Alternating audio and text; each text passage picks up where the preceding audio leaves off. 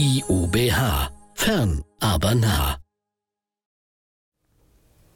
Hallo und herzlich willkommen zurück zum Kurs Requirements Engineering hier in der Lektion 6 zum Thema Modellierung von Systemen. Was passiert in den nächsten Minuten? Ich werde zum einen erläutern, wie die Begriffe UML-Modell und UML-Diagramm zusammenhängen, werde dann verschiedene UML-Diagramme, die im Requirements Engineering benötigt werden und insbesondere auch fürs fachliche Requirements Engineering echt sinnvoll sind, vorstellen und werde vor allen Dingen dann auch zu jedem Diagrammtyp noch erläutern, wie der denn im Zusammenhang mit Requirements Engineering Aktivitäten benutzt wird. Vorweg zur Einordnung, die UML oder auch Unified Modeling Language, ist eine Modellierungssprache, die in der Softwareindustrie, sowohl in der Industrie halt als auch der, in der Forschung weltweit seit mehreren Jahren intensiv genutzt wird. Das heißt, jeder mögliche Aspekt, den man zu IT-Systemen modellieren kann, der wird in der Regel in der Praxis auch mit UML modelliert. Das heißt, die Sprache UML ist eine vor allen Dingen für Wirtschaftsinformatiker und Informatiker sehr relevante Sprache. Die kommt dann auch noch in verschiedenen anderen Lektionen und Kursen dieses Studiengangs zum Einsatz. Hier aber schon mal vorab, wir befinden uns jetzt ja in der Phase Requirements Engineering, das ist eine ganz frühe Phase, äh, wo wir fachliche Anforderungen ermitteln. Und zwar wollen wir Anforderungen ermitteln, wie Systeme strukturiert sind, was es für Dinge gibt, die in Systemen bearbeitet werden sollen. Das kann man mit Strukturdiagrammen machen. Und wir wollen auch sicherlich das Verhalten von Systemen ermitteln, um dann später auch genau zu beschreiben, wie denn das System konkret gebaut werden soll, beziehungsweise was in dem System passieren soll.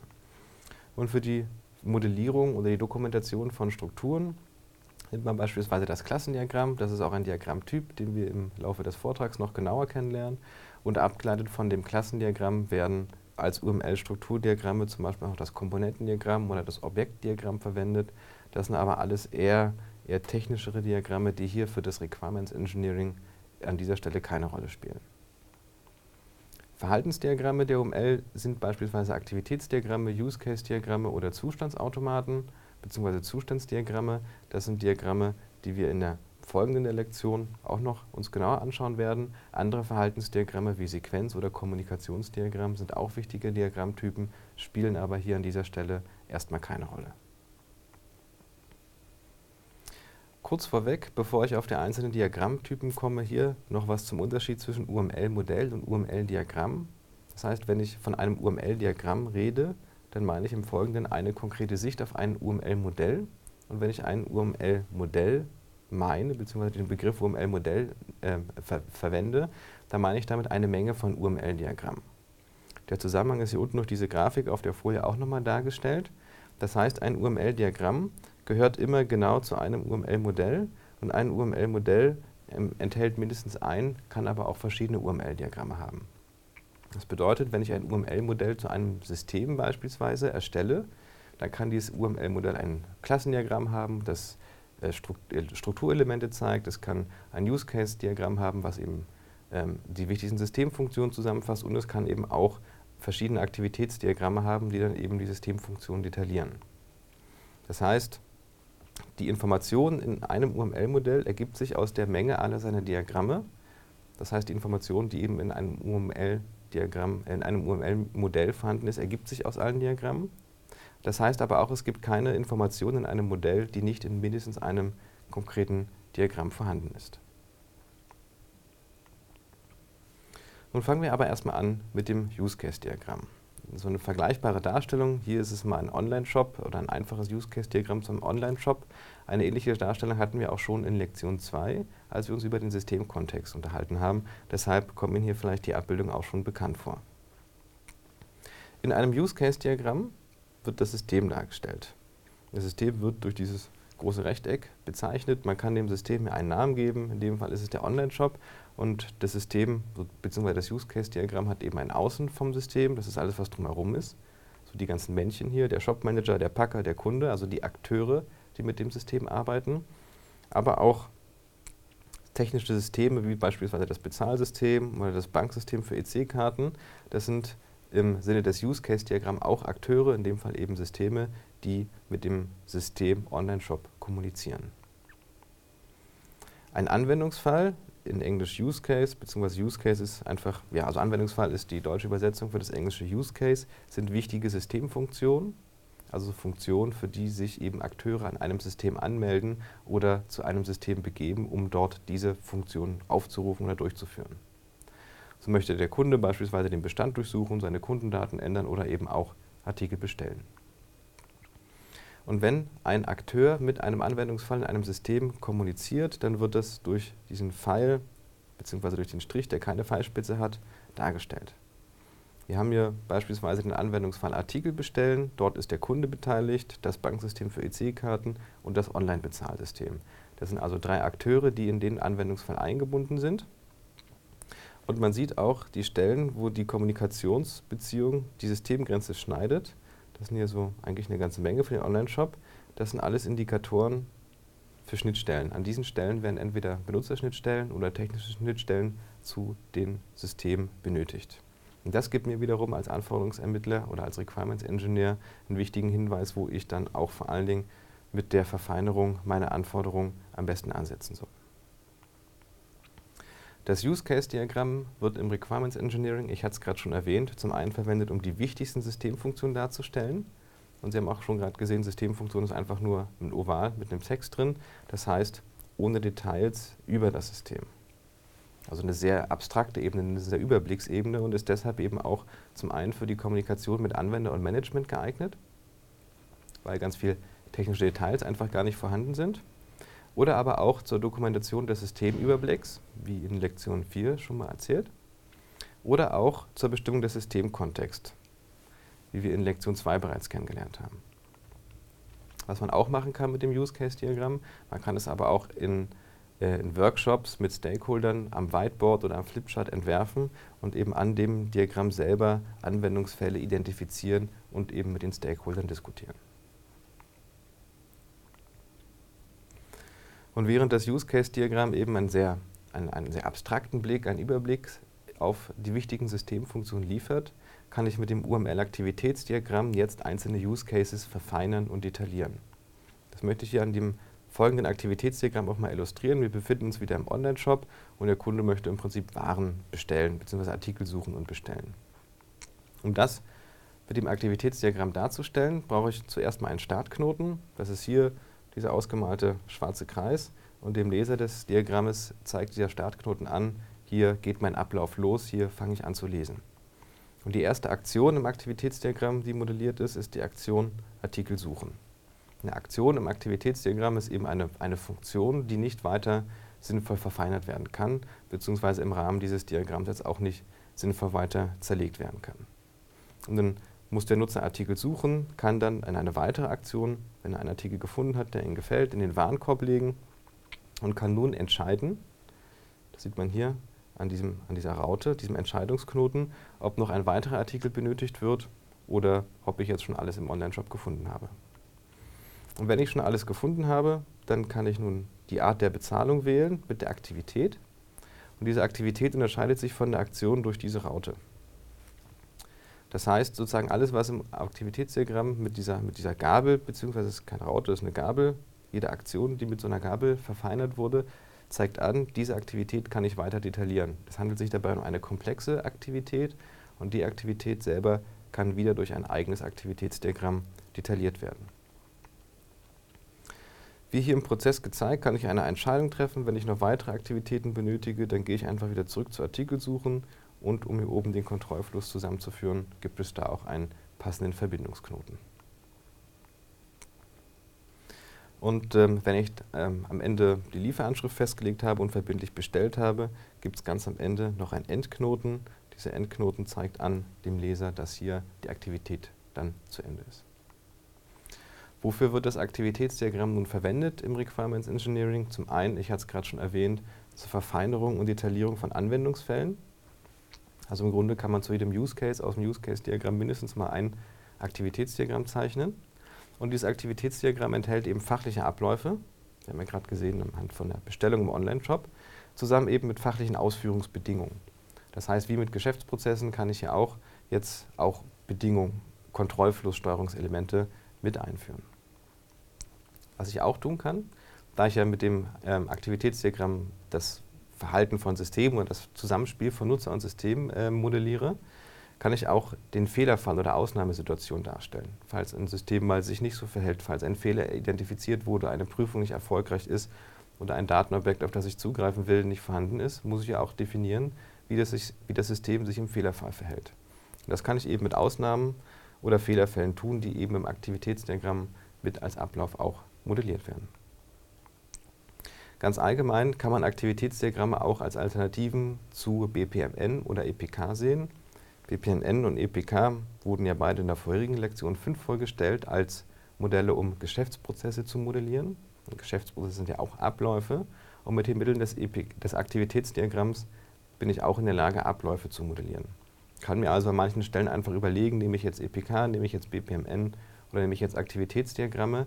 In der Praxis ist es häufig so, dass für die Darstellung von fachlichen Geschäftsprozessen oder den Wertschöpfungsketten häufig EPK und BPMN genommen wird und zur Darstellung von eben technischen Abläufen oder konkreten Abläufen von Nutzern zusammen mit System dann eher auf Aktivitätsdiagramme oder eben auch die BPMN zurückgegriffen wird. Das UML-Klassendiagramm als dritten von vier Diagrammtypen, die hier vorgestellt werden sollen, ist ein Strukturdiagramm. Und mit diesem Strukturdiagramm kann man eben Dinge aus der fachlichen Domäne, aus dem fachlichen Bereich und deren Zusammenspiel modellieren. Wir haben beispielsweise im Online-Shop einen Kunden oder auch eine Bestellung oder auch einen Warenkorb. Das sind alles so fachliche Objekte, auch Geschäftsobjekte genannt oder Entitäten, die in einem Klassendiagramm eben in Form eines Rechtecks dargestellt werden. Und jede dieser Entitäten hat eben Namen, eben Kunde, Bestellung, Warenkorb. Und man kann zu diesen Entitäten auch Eigenschaften speichern. Name, Lieferadressen, Rechnungsadressen, Status, beispielsweise für den Kunden oder für die Bestellung die Summe, das Bestelldatum, die Versandkosten. Also alles so Eigenschaften oder Attribute, die jetzt aus fachlicher Sicht für das Geschäftsobjekt relevant sind. Zum einen, weil die durch den Nutzer eingegeben oder verarbeitet werden, weil sie in der Datenbank gespeichert werden müssen, weil sie ausgedruckt werden müssen oder weil sie eben für den für die Ablaufsteuerung innerhalb des Geschäftsprozesses relevant sind. Und nicht nur die Objekte und deren Attribute kann ich speichern, sondern kann eben auch noch Beziehungen zwischen Klassen festlegen, hier beispielsweise zwischen Warenkorb und Artikel. Und ich kann mit dem Klassendiagramm auch sagen, dass ein Artikel genau zu einem Warenkorb gehört, aber ein Warenkorb beliebig viele Artikel enthalten kann. Oder ich kann hier mit der Vererbungsbeziehung zwischen Artikel und Musik-CD eben auch verschiedene Entitäten ja, in Vererbungsbeziehungen setzen. So kann ich eben sagen, es gibt Artikel und die Musik-CD ist jetzt ein bestimmter Artikel. Sie hat zwar auch Preisname und Verfügbarkeit wie alle anderen Artikel, darüber hinaus aber auch noch Künstler, Laufzeit und Label als Eigenschaft. Und das Klassendiagramm, das wird nun im Requirements Engineering dazu verwendet, um statische Konzepte zu dokumentieren, also Geschäftsobjekte, Personen, Objekte, Systeme. Also typischerweise so Dinge, statische Dinge, die man jetzt nicht immer anfassen kann, aber viele von denen kann man im Fachbereich auch anfassen. Und deren Eigenschaften, Attribute und Beziehung zueinander. Das heißt, mit dem Klassendiagramm möchte ich mir als Requirements Engineer in der Regel äh, das fachliche Problem erarbeiten. Ich möchte mir verarbeiten, erarbeiten und veranschaulichen, wie eben die fachlichen Dinge in Beziehung stehen und wie die voneinander abhängen. Wichtig auch noch, äh, Klassen, im Klassendiagramm im fachlichen Klassendiagramm sind keine Systemelemente, sondern eben fachliche Geschäftsobjekte.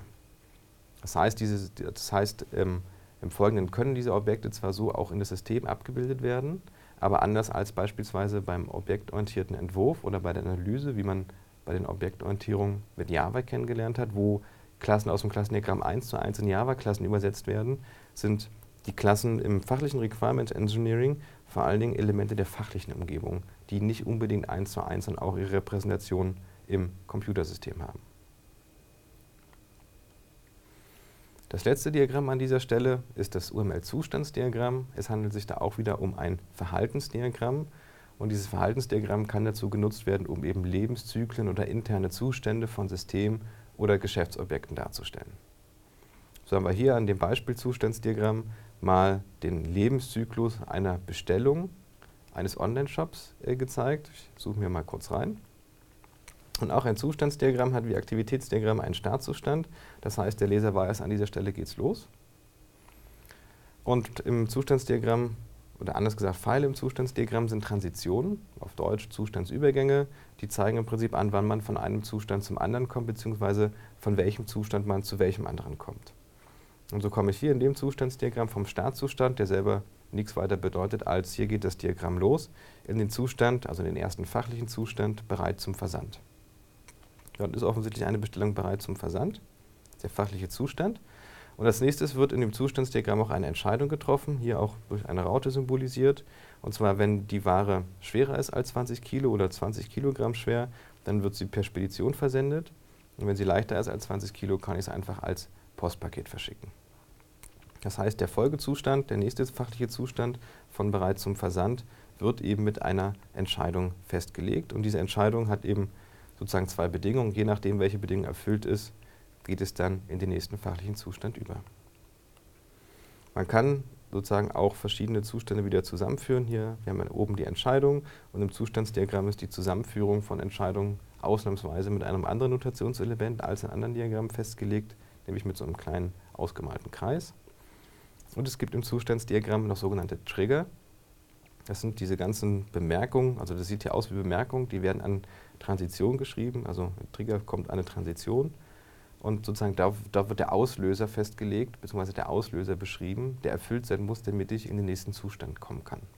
So muss eben, wenn ich in dem Zustand bin, per Spedition versendet oder auch in dem Zustand als Paket versendet, der Trigger Sendung erfolgreich zugestellt, ja gewissermaßen ja, äh, zünden würde man jetzt nicht sagen, sondern muss passieren, damit ich in den Zustand ausgeliefert komme. Und ganz zum Schluss gibt es auch wieder einen Endzustand, beziehungsweise ein Symbol, das mir den Endzustand symbolisiert. Das ist ein kleiner ausgemalter Kreis, der nochmal umrandet ist.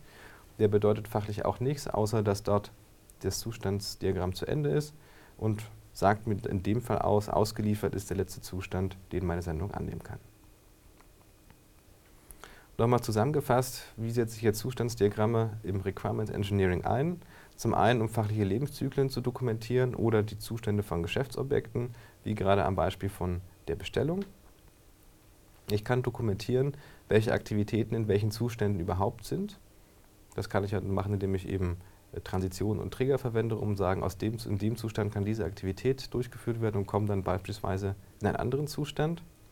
Ich kann die Zustandsdiagramme als Ergänzung nehmen zu komplexen Ablaufen, Abläufen oder Prozessen man kann sich ja vorstellen, dass eben ein Objekt durch mehrere, so 10, 20 verschiedene Prozesse benutzt, verändert oder bearbeitet werden kann. Und wenn ich jetzt nicht in 20 Prozessen anschauen möchte, wo das Objekt jetzt verwendet wird, kann ich eben in einem Zustandsdiagramm sagen, okay, das ist der Lebenszyklus und sozusagen kann ihn an einer Stelle kompakt darstellen. Und was ich auch machen kann, ich kann, wenn ich Bildschirmmasken bzw. Dialogflüsse modelliere, kann ich eine Bildschirmmaske als Zustand annehmen und durch Transition einfach die Klickreihenfolgen von Bildschirmmaske zu Bildschirmmaske auch darstellen. Das soll es an dieser Stelle zum Thema Diagramme auch gewesen sein. Was habe ich gemacht? Ich habe in den letzten Minuten den Unterschied zwischen UML-Modell und UML-Diagramm erklärt und bin anschließend auf das Aktivitätsdiagramm, das Use-Case-Diagramm, das Klassendiagramm und das Zustandsdiagramm nochmal genau eingegangen, habe deren wichtigsten Notationselemente äh, erläutert und am Ende noch gesagt, wo die im Requirements Engineering auch verwendet werden. Damit bedanke ich mich für Ihre Aufmerksamkeit und freue mich, Sie in der nächsten Lektion hier wieder begrüßen zu dürfen.